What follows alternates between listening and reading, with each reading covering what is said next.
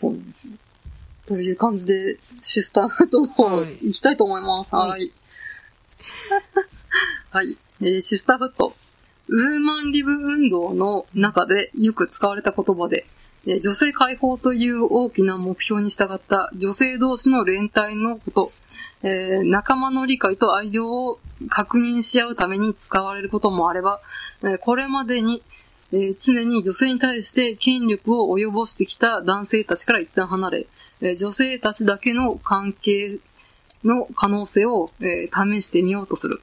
いわゆる分離主義の立場や考え方を指すこともあった。だそうです。これがびっくりしたんですよね。え、結構フェミニズム的なところがあるんだと思って。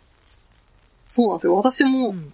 こう、勘違いしてたんですけど、うんなんかシスターフットとロマンシスは、ほぼなんか同じような意味だとあ、そうそう。勘違いというか、私も。そうだったんです。うん。で、えっ、と、この川出消防新社から出てる、うん文芸秋子っていう雑誌がですね、文芸雑誌が、えー覚醒するシスターフットって特集をしてて、で、まあちょっとロマンシスと勘違いみたいなことをしてた私はこれ買って、あ、まあでも読みたい作品もあったんで、別に後悔とかはしてないんですけど、そこで出てくる掲載作の多くが、こう連帯する女と力を振るってくる男性っていう作品がかなり多く書かれてて、でもまあ別にシスターフットってそういうことだから、うんうんこのテーマ通りに書いてるだけなんですけど、そうそうそうそう。それにちょっとびっくりしたんですね。あ、そっちなんだと思って。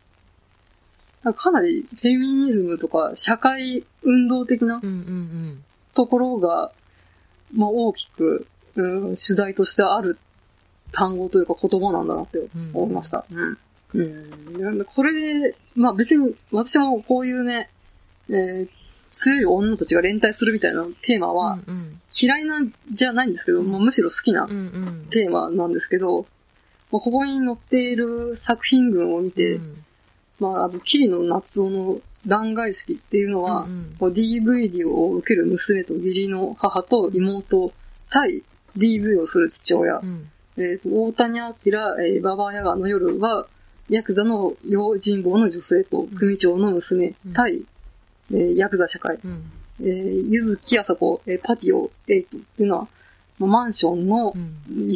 うん、まあ、本当はテラスハウスなんですけど、テラスハウスって言うと、あれを思い出したんでまあ、突然なんか違う感じになっちゃうんで、まあまあ、その、マンションに住まう女性たちと、うん。えーそれに、えーそこに住んでいる自分勝手な男性たちの、まあ、工房を描いたりとか。で、これ、さっき、あの、マグマさんの友お友達の話もありますけど、うんうんあ、あの、元 AKB の秋元さやかさんのエッセイは、まさしく、その、そうですね、DV 彼氏と、プラス女友達と、うんうんえー DV 彼氏。うんうんで、その DV 彼氏から女友達を救い出すっていううんうん話で、シスターフットですよ。さっきお話しいただいたの。ほんまや。うん。で、まあ、この、えっ、と、シスターフット特集で、うん。散々出てくる映画で、ハスラーズっていう映画が。あるんですけど、うんそれがストリップクラブに勤める、あまあ私見たんですけど、うん女たちと、こう、悪どい手で金儲けをしてる男たちの、うんうんうん。対立構造みたいなところを書くっていう。ので、基本、男対女たちみたいな物語が、うん多く書かれるのがこうシスターフットなんだなっていうことで、なんか思ってたのちゃうと思って。そうそう。結論、思ってたのとちゃうってやつですよね。私もそうやったんですよね。うんでまあ嫌いじゃないんですよ。うん、わかるわかるわかる。ううんん。うん。嫌いじゃない。だけどこの、うん。こう熱く激しく、こう、パワーで満ち満ち溢れて圧倒させるような、なんかこう、女たちの連帯みたいな。ところに、なんかその、ふ船に乗れなかったっていうか、その熱に振り落とされてしまったっていうか、置いてかれちゃった感が。すごいあったんですよね。あの、それは私も一緒かも。なんか、しんどくなってくるっていうか、あの、な、うんななんていうかな。あなたも一緒に強くなってね、みたいなことを言われてるような気がしてたまらなかったんですよね、私は。そう、なんか一緒に戦いましょうみたいな。うん、そうそうそう。あの、中には多分、うーんと、女性、男性でまあ分けるとして、まあ今で言ったらあんまり言われないのかな。お将来の夢はお嫁さんになりたいです、みたいなことを言ったら、こいつ自分がないな、みたいなことをを言われ、女に言われるみたいな。うん。でもその子の夢はただ本当に、そそれだけだ、だけであって、なんかその、その女であるがゆえに弱い、弱い弱い立場にされてることをもっと怒ろうよっていううん。うん。のもわかるんですけど、わかける、どっていうね。わかるんだけども、もうそのパワーもないよみたいなところもあって、うん。で、一応これ読んで、こうなんで乗れなかったのかなと思ったのが、こう力ある男性を倒したその先がよく見えなかったっていうのが、うん、うん。ありました。君。臨、自分が君臨しなければならないですか、今度。うん、これ単に、うん。えここまた同じような男性なり、こう力を振るってくる社会がぎ現れたり、うん。もしくは自分がそれにとって変わって、力を振る側になる、うん。みたいなのが、なんか、新たな課題みたいなのが出てくるだろうなっていうので、そこでなんかこう、うーん、なんか先が、この後じゃあ、男を倒してじゃあどうするのっていうのがちょっと思いました。うん。なんか、うん。その後に来るのがなんかすごいディストピアにも見えるんですけどね。なんうか、ん。うーん、その共存しようという感じではないじゃないですか。なんか。そうですね。やっぱ対立構造うんみたいなのが多かったですね。多分あの、ね、男性とも共存して、えーやっていきましょうみたいな作品もあったりとか、そういう対立構造を描かない作品もあったんですけど、うんほとんどがまあ、うん、それを、と、まあ、戦っていくっていううん。感じだったんですよね。うん。だから一作ぐらい、うんなんか、その先を暗示するものがあっても面白かったかもしれないですよね。女だけの世界になって、それでじゃあ、万々歳ってことではない。じゃないじゃないですか。で、絶対にそれに反発してくる反乱軍みたいなのも出てくるだろうし、うん。ゆずきあさこのパティオ8ってやつは、うん。これはなん。か、別に割と普通の男性だったん。で、うん。普通っていうかまあちょっと自分勝手な部分もあったん。ですけど、うん。この男性と共、こう折り合いをつけて共存していくっていうのでも良かったん。じゃないかなと思って。ううん。ん。うんまあ、ほ、まあ、大体ここに出てくるのが、DV 彼氏とかヤクザとか、まあ、まあまあ、倒されてもまあまあまあ、いいかなって感じですけど、うん。うん。でハスラーズも、やっぱこう悪どい手で金儲けしてる、ね、成金の男たちっていうのも、出てくるは出てくるんですけど、うん。その中に、もう全然普通の一般人だけど、うん、まあ、この彼女たちがこの、まあ、金を巻き上げるんですよね。うんこの薬を使って、えー泥酔させて、その金持ちの男たちから金を奪っていくっていう話なんですけど、うん一般人というか普通の小市民うのん。何のこう悪事もうんしていない男性にも手をかけるっていうシーンもあって、うん。なんかもうそれでなんかしんどくなっちゃって、なん、なんか言ってることが矛盾してる気がしたんですよ。その、なんていうか、戦、弱、えー弱い立場にさせられた私たち、立ち上がりましょう。立ち上がったけど、逆にそれは仕返しでしかないんじゃない？みたいな。うん、あそんでもその先、その先、とかうん、考えてないじゃんって。うんうん今か、なんか、なんだっけ、今テレビでやってる、深い話みたいな。なんか、今ちょっと、あスカットジャパンみたいなやつですかスカットジャパンみたいなことにしようぜ、みたいな。に思えてしまって、私はスカット逆にできなかったっていううん。か、うんうんと、えーあとは、こう複数人で人間関係を構築してるのって、あしていくのって性別を問わず難しいよねっていうので、うんそれでもやもやしたっていううんのと、あと、まあ、現実に引き戻されてしまって、まあ、スーンってなったっていう。ななった。まあ、まあ、その、言ってたのはその DV 彼氏とかもある、あるにあるけど、もちろんその一般の男性もしてやられるみたいなところも、うんあるうんので、なんか、うーん、うんそうですね。多分、割と一方的というか、まあでも、まあこれぐらいしないと 世間は変わんねえぞっていうのも、まあ、わかるはわかるんですけど。ううんんうんうん。なんそそれをするが、いうなやり方が極端すぎる。ああ、そうですね。うんうんうん。それは反発してくるフェミだ、フェミだって言ってくる男熱性が、い笑いみたい笑いなっ。ていう男性もそりゃ出てくるわなって思っちゃう。う。うんん。やっぱ過激派対過激派みたいなうん 感じにはなってそうそうなっちゃうからきちゃうのもあるはあるのかなと思いますけど。うんガンダムじゃん、みたいな。なんていうか、どっちも悪くないんだ、みたいな。うん。な、みたいな。うんどっちにも正義があるんだ、みたいな。うん。わかんないですよ。その私はフェミニズムとか全然勉強してないから、もう言ってることはって思ってる人も絶対いると思うけど、私は読んでてただただしんどかったし、しんどいってその同性に思わせるんやったらそれ意味あんのって思っちゃったんですよね。うんうん。共感を得させてないじゃんっていう。なんか、え、しんどって思ってるの？うんは今2名いますけどっていう。そうですね。まあでもこれぐらいのパワーを持って、まあでもこれは物語ですからね。まあ物語だと言ってしまえば、まあそれなんですけどね。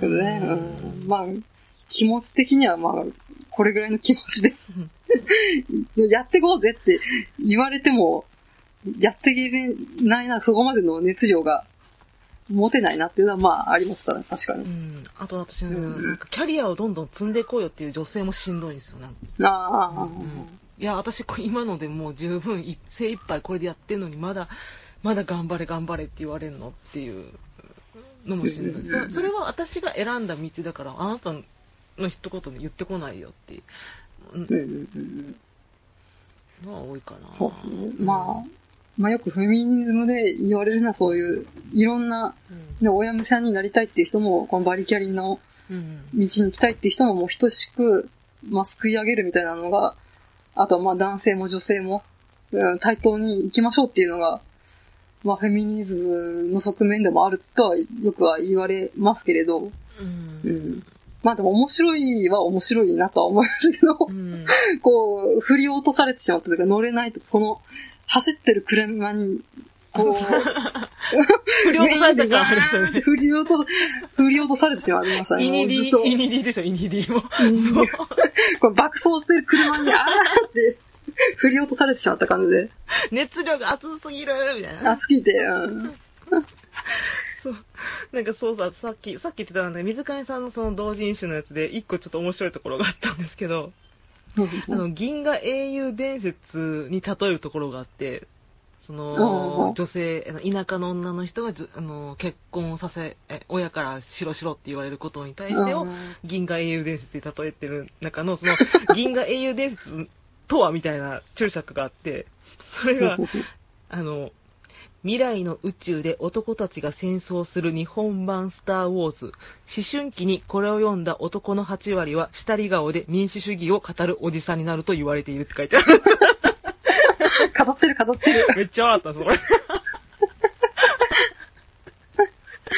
そうですね。銀英伝の民主主義は腐ってるっていう話ですからね。ドヤ顔でっていうところがめっちゃ面白かった。うん、最近、こう、男女逆転版銀英伝みたいなやつで若干話題にはなりましたけど、そういうの出てるんですね。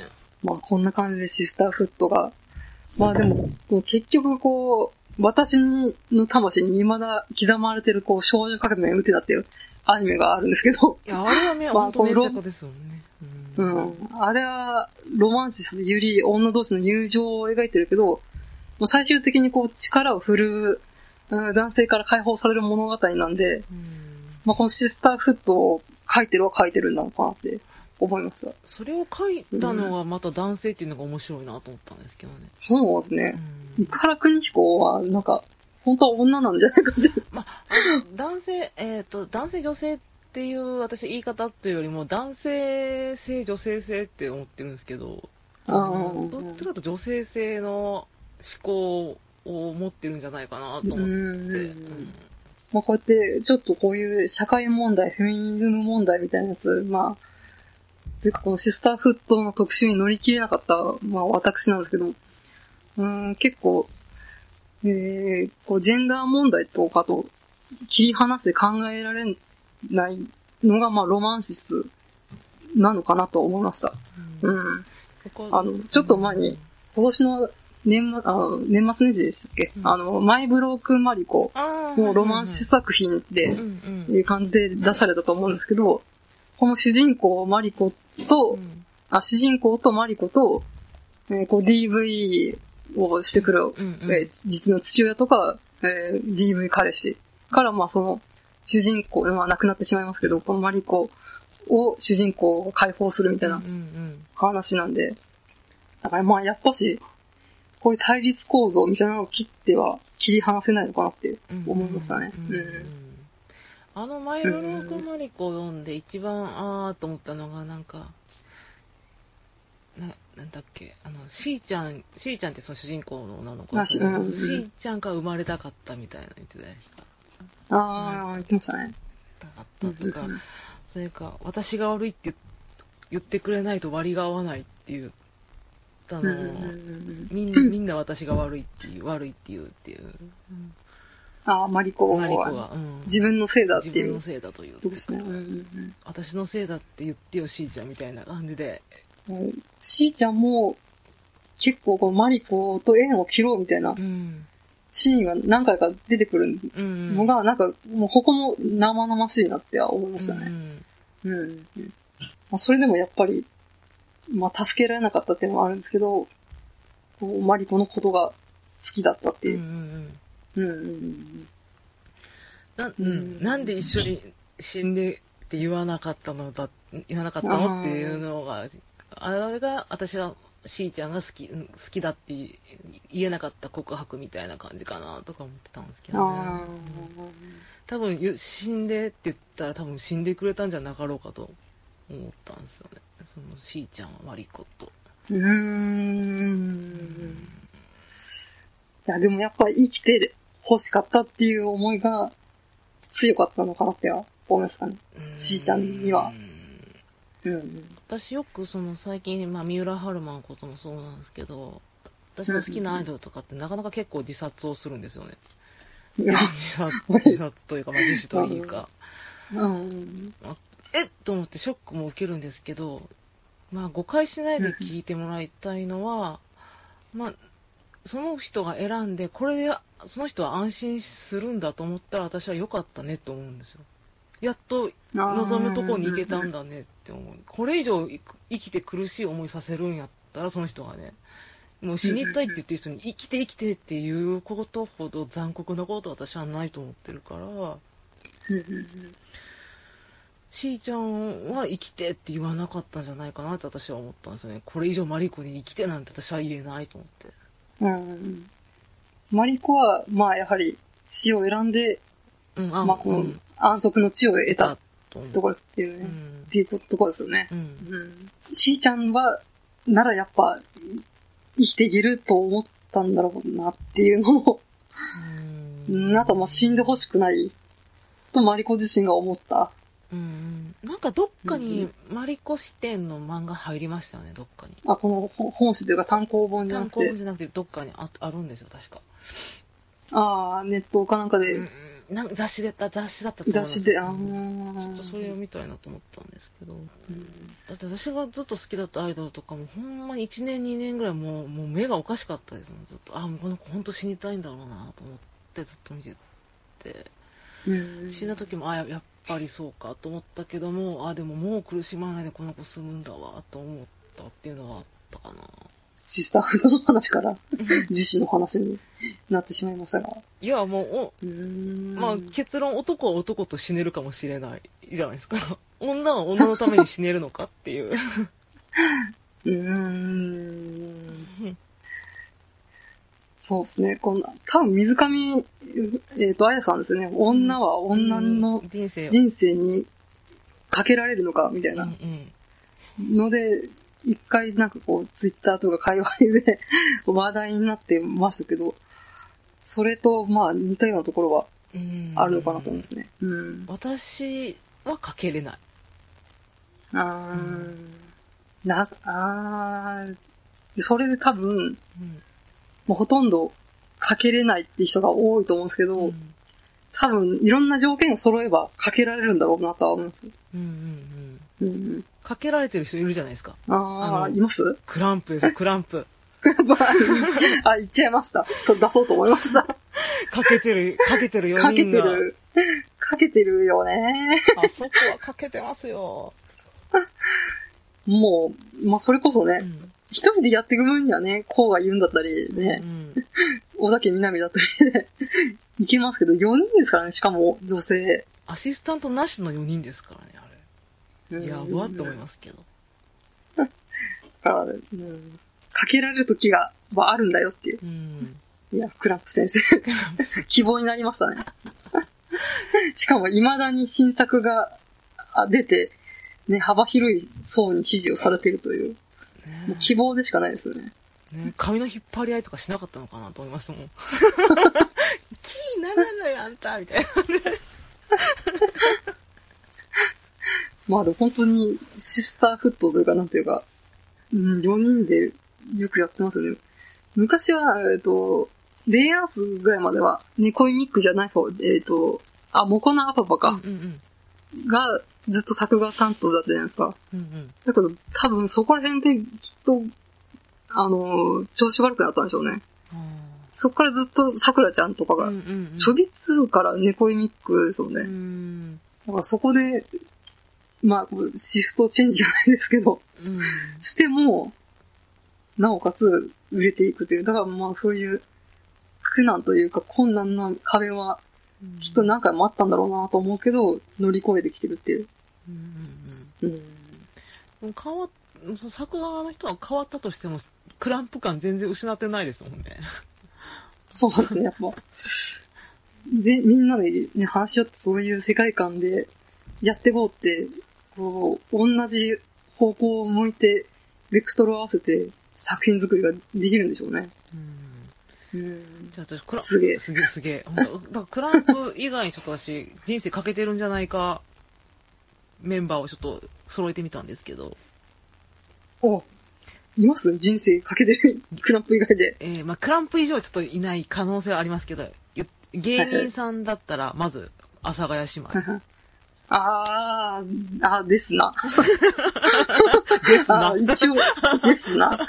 ですな。うんうんうんうんそうですね。うんまあ、私、エッセイ集読んでそうですけど、実は読んだことないんで。うんうん姉うん妹はかけてんじゃないかなと思うんですけどね。んそうですね。まあでも、女芸人同士みたいなのは割とかけてんじゃないですか。それこそ、三浦さんと大川さんとかって、でも一回破綻してるじゃないですか、そこは。あ、一回、ああ、それでもまたやり直せるじゃないですか。うん私、破綻した芸人、あの、持ってきました。オセロ。ああ、そっか。だって、ここめちゃめちゃ仲が良かったじゃないですか、初め。ああ、そうですね。あの、楽屋でももうずっと喋ってるぐらい仲が良かったっていうぐらいなのに、その、オセロ中島さんの方が別の、別の綾代さんを見つけちゃったみたいな。別の綾代さんを見つけちゃって、そっちに行って、おかしくなっちゃって、で、最後にね、あの、ブログで解散しまーすみたいな感じで、うん終わった時、あれが私も恐怖のブログだと思ってるんですけど、解散しまーすって、あんな明るくしてるけど全然明るく見えないっていう怖さ。怖い。怖っと思って。ここは命かけれなかったなーっていうので、かけてるとこもう一つ芸人さん。えーハイヒール、はい。ハイヒール、ももこりんああ、ご。もうこうん、う。もう、でも長いですよね。長い。ご50いくつとか、うん。そういう感じですもんうんうね。ん。うんうんうんうんうん女芸人はかけられるのかもしれないですね。なんとなく、それこそ相方みたいな感だっていう、うん。で、やっぱ女捨てなさいみたいなじ。うん世界でしょうから、うんで男以上にやっていかないと生きる、残れないぞみたいな。ところがあるんでしょうから、うんかけられると思います。えで、アイドルバージョン持ってきました。はいはいはい。かけてそうでかけれなかった AKB48。ああ、そうですね。まあ、結構まあ、ど、どうなんすか？かけれそうだっで、た、だっただと思うんですだっ私はた、だった。かけれてたかもしれないです、もしかしたら。でも永遠には続かない、みたいな。まあ、それぞれやりたいことがあったから、まあ、一緒にかけるっていうこととはちょっと違うけれども。うん。まあ、これは、あれなんですか、やっぱ、一人は女優に行って、一人は、うんうん。うんなんか、音楽の道だかわかんないですけど、に行って、うん互いに遠くから支え合う的な、野際陽子黒投げパターンじゃないですか。私結構 AKB のドキュメンタリー映画とか映画館見に行ってましたからね。あ DVD も持ってるかな。うん面白いです、めっちゃ。めちゃめちゃみんな過呼吸をしますからね。あっちゃんの過呼過呼吸で無理かもしれないって大体なったら、ギリギリのところであっちゃんが来るんですよ。バーンって。ドラマかなみたいな。私できます。できます。すげえ、ドラマだ。女性アイドルはね、うん。あと、パフューム。あ、パフュームね。うんこれもかけてるけど、永遠じゃないかな。なっていうかうんうんうんこういうのでももう10年以上ぐらいやってますもんね。やってますね。うん。うんまあ、どっかで解散はするでしょうけど。そうそうそう。女性、まあアイドル寄りのグループって、まあやっぱ一瞬の輝きみたいなところがありますからね。うんうんうん。友人がチャットモンチーが好きだったんですけど、はいはい。やっぱその手切れ期にななった時がう、んめっちゃずっとドキドキしてたって言ってましたね。うん。いつ解散するのか、いつ解散するのかみたいな。なんかて、その女女性アイドルの適齢期あたりがこうなんか一致してないと難しそうですよね。みんなの意見が一致してないとっていうか。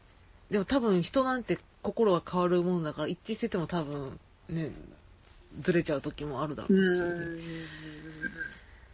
やっぱ、今んとこ本当にかけてるのは、阿佐ヶ谷姉妹とクランプぐらいしかないんですか あと、ハイヒールももこ。うん。うんそうだな。あと声優でも、声優、えー、ゆり営業って私書いてますけど。これ、ゆり営業ってのは最近で出てきたな言葉じゃないですか、なんか。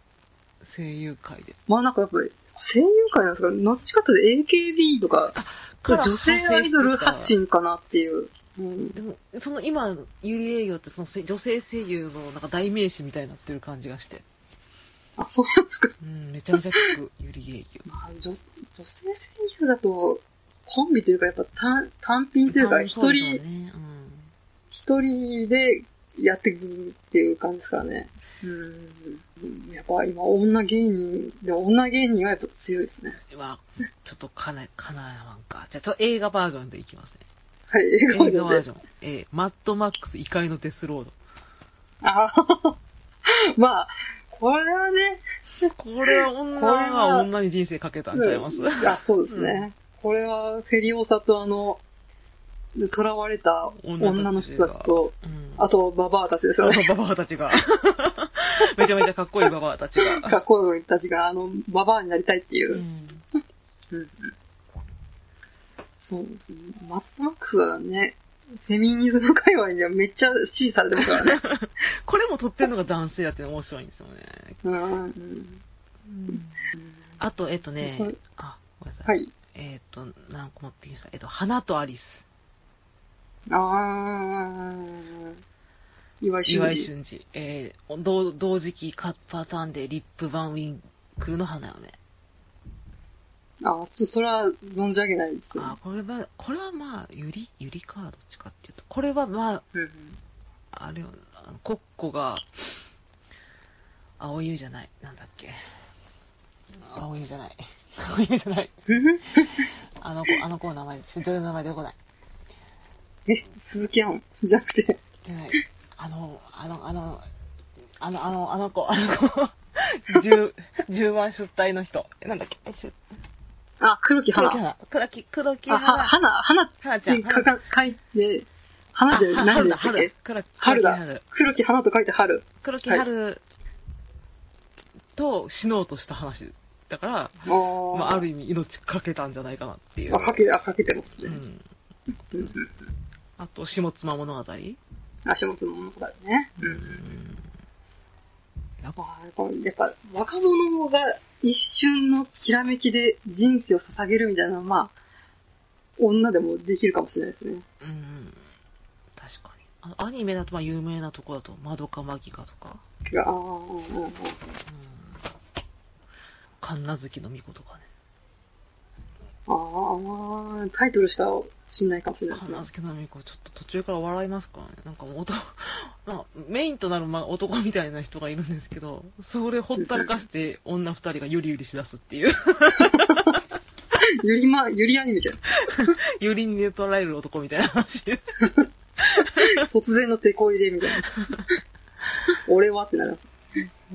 うんうんまあ、ややっっぱぱクラン朝、クランプと阿佐ヶ谷姉妹が最強っていう。クランプ、あ、三大、え、1位、2位最強できました。阿佐ヶ谷姉妹ハイヒールクランプ。これ、いや、これで、え、1位がクランプ。クランプ、2位が、やっぱ4人ですからね。あ、そうですね。ん人数多い方が大変ですから。うん大変ですから、やっぱし、ここはね、うんクランプが1位しときましょう。で、2位がハイヒール。長年やってるという。で、3位が阿佐ヶ谷姉妹ですね。阿佐ヶ谷姉妹。決まった決まった。これ、アイドル枠とかでやってほしいなんで。うん。え、アイドル？え、えあ、あいやアイドルじゃないですか？あ、いいアイドル、そうですね、アイドルですね。あアイドルみんなは、アイドルです。まあでもアイドル枠で、あの、あの、推薦したい人がいたらなんかちょっと教えてほしいですね。そうですね。このこの人たち、うんかけてるよって人いたら教えてください。うんうん。うんうん BiSH とか言い出すんちゃいます？ BiSH とか言ったらなんか逆にもう古いのかもしれないですね。 BiSH みたいまあ、こう一瞬一瞬でかけていくっていうのはね、な。あるけど、ね永遠で考えてほしいな。永遠こう長長期的にかけていくっていう。うん。うん、だからこの、シスターフッド、あれね、えっと、ブロマンスとロマンシスうん。の関係を書き出していくときに、うん。こう師匠と弟子って、うん。女同士ってあんまないなっていう。ほんまや。あと上司と部下、ないなっていう。プラダを着た悪魔は違います？ああ、そっか、ああ、ですな。これ上司と部下ですねう。ん。でも、ちプラダの着た悪魔で一番好きなのは、私の、あの子、ライバルのあの子なんですけど、メアリーでしたっけ？ああ、あの、めっちゃ厳しい上司。アン・ハサウェイの直属の上司め曲の、ああ。めっちゃ好き、めっちゃ可愛い。あの、あの子だけで私同時に一回作ろうかと思ったことあります。怖だ。エミリーだ、エミリー、エミリーって。はい、でももうめちゃくちゃ好き、あの人。ああ、一応あるはある。うん、でもまあ、ないよねっていう。うん。うん男性のね、やつがめちゃくちゃあるじゃないですか。それこそ、半沢直樹的な感じで。あ、あ、あ、そっか、ないな。核 OL 日記は違うか。うん核 OL 日記。あれも上司、上司ってかまあ、まあ、友達みたいな感じになっちゃってますけど。うんうん指定もないからね。うん。まあ、いや、あるとはあるあるんでしょうけどね、きっとなんかフルート奏者の女の先生と女の生徒みたいな。のまあなんか予想はつきますけど、あなんかこの指定がすごいみたいなの、あ。うんうんうん。あんま聞かないなっていう。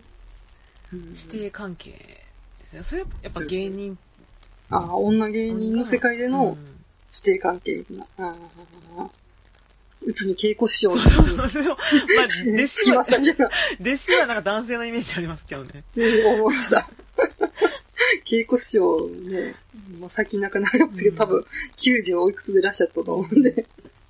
うん、じゃあもしかしたら、こう、阿佐ヶ谷姉妹が、で、仕事みたいな のもイメ今後、ージないない。まあ、あんま取らなさそうですけどね。あれ、でも、友友近とかは取りそうじゃないですか、弟子。確かに、だってユリアン・レトリバーとめっちゃ仲いいじゃないですか。あ仲いいっていうか、あ、あ、じゃあ、もう、あれじゃないですか、弟子じゃないですか。弟子みたいなもんじゃないですか？うん、う。うんん。友そう。達か。なんかやっぱこう、姉の肌みたいな人じゃないと、うんうん弟子は取れなそう取れない、ですよね。取れない。あ、じゃあ、そのん、友近がまあ、まあ、厳しい師匠だとしたら、あの、ヴィランの方に青木さやかを持ってきたいんですよね。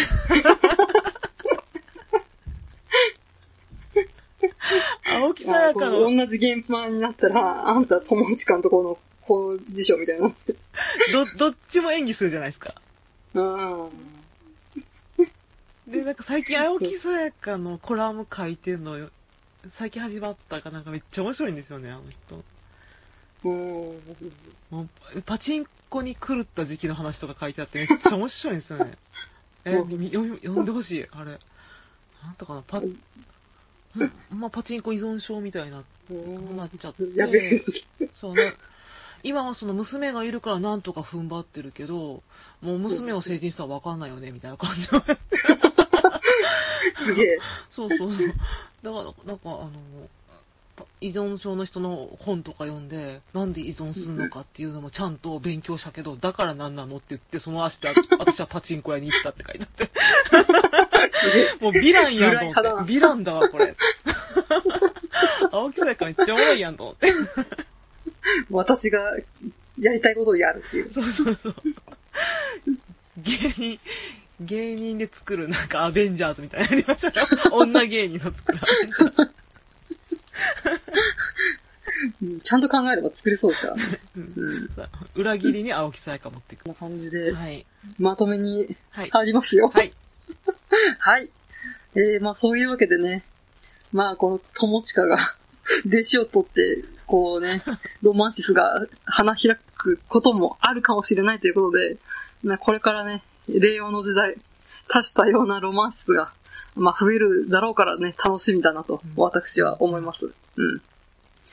まあ本当にね、なんかこの、個人的には、この、近くにその相方的な人がいて、何かを作り上げていったりするのもいいんですけど、なんかこう、今は自分とその相手は別々の場所にいるけど、なんか思いは一つというか、また、なんか目指す方向は違うんですけど、うん、思いは一つみたいなところが、まあ好きなんで、ちょっとやっぱね、うん、女性の物語を扱うってことで自分に重ねて読んでるところもあるんですけど、まあね、実際育児中だったり仕事が忙しいとか、うん。いろいろ現実で、ね、リアルで対面することが難しいんですけど、うーん、まあそういうのもありつつも、心のどこかでは繋がってるみたいのに、まあ、ロマンというか、うんうん理想を感じていますので、まあ私も、えー、ちょっとその理想に近づけるように、えー頑張っていきたいみたいな感じでまとめたいと思います。はい。ありがとうございましありがとうた。ございました。女性は魂のつながりです。まあ別にいいんですよ。あの、一個のね、その場に集まってクランプ方式で、ね、何か素晴らしいものを生み出すのもね、うんいや、なんかやってみたいなとは思いますけれど。ううんん。まあでも結構同人女とかはもう合同誌とかそういうの関係なく生み出してるんで、実はもう生み出してるのかもしれないです。行動早いですからね。うん、そうそうそう。ということで、うんこれからのロマンシスの期待っていうのと、はい。シスターフとかちょっと思ってたのと違かったっていう。思ってたのとちゃうかったっていう。ちゃうかった。まあでも別に嫌いじゃないけれどねっていう。ツンデレみたいな終わり方しないでください嫌いじゃないけどちょっとちゃうかったわ、ね。ちょっとちゃうかったわっていう。はい。じゃあ、はい切ってまいりたいと思います。はい、ありがとうごいざいました。ありがとうございました。あーなんか、また、今度は男女とかも、もしかしたら呼ぶかもしれないですね。あ、面白いですね。男女のブロマンス的なやつですよね。うんうんうんめっちゃめっちゃ。男女バディね、うんなかなかないんですけど、最近ちょいちょいある気がするので、まあその話も、もしかしたら2年後するかもしれないです。レアさんとこで喋ってるのもあるんですけど、あ、ごめんなさい。ああ、そっか。うん。で、まあ、マグマグさんはたまに納豆ラジオに出たりしてるので、まあそこら辺で行ってみてくださいということで。はい。うんうん。はい。えー、他になんか言い残したことは大丈夫ですか？大丈夫です。はい。では、長時間にわたりお付き合いいただきまして、ありがとうございましたあ。りがとうございました。お邪魔しました。あ、いえいえ、また、なんか、なんか来てください。はい。男女じゃなくても。また呼んでください。はい。えーでは、締めの言葉いきます。えー番組へのご意見、ご感想は、マシュマロまたは番組ツイッター、ダセ2018まで、えー番組ハッシュタグ、シャープ、ダセ黒漢字でダセ、カタカナで黒で感想とつぶやいてください。ここまでのお相手は、えー滝口香織と、サルマグでした。はい。えーお疲れ様ですお。疲れ様です。飲みましょう。この後、打ち上げだ。そうですね。仕上げだ。はい。では、お疲れ様お疲れで様です。さす。ようなら。さようなら。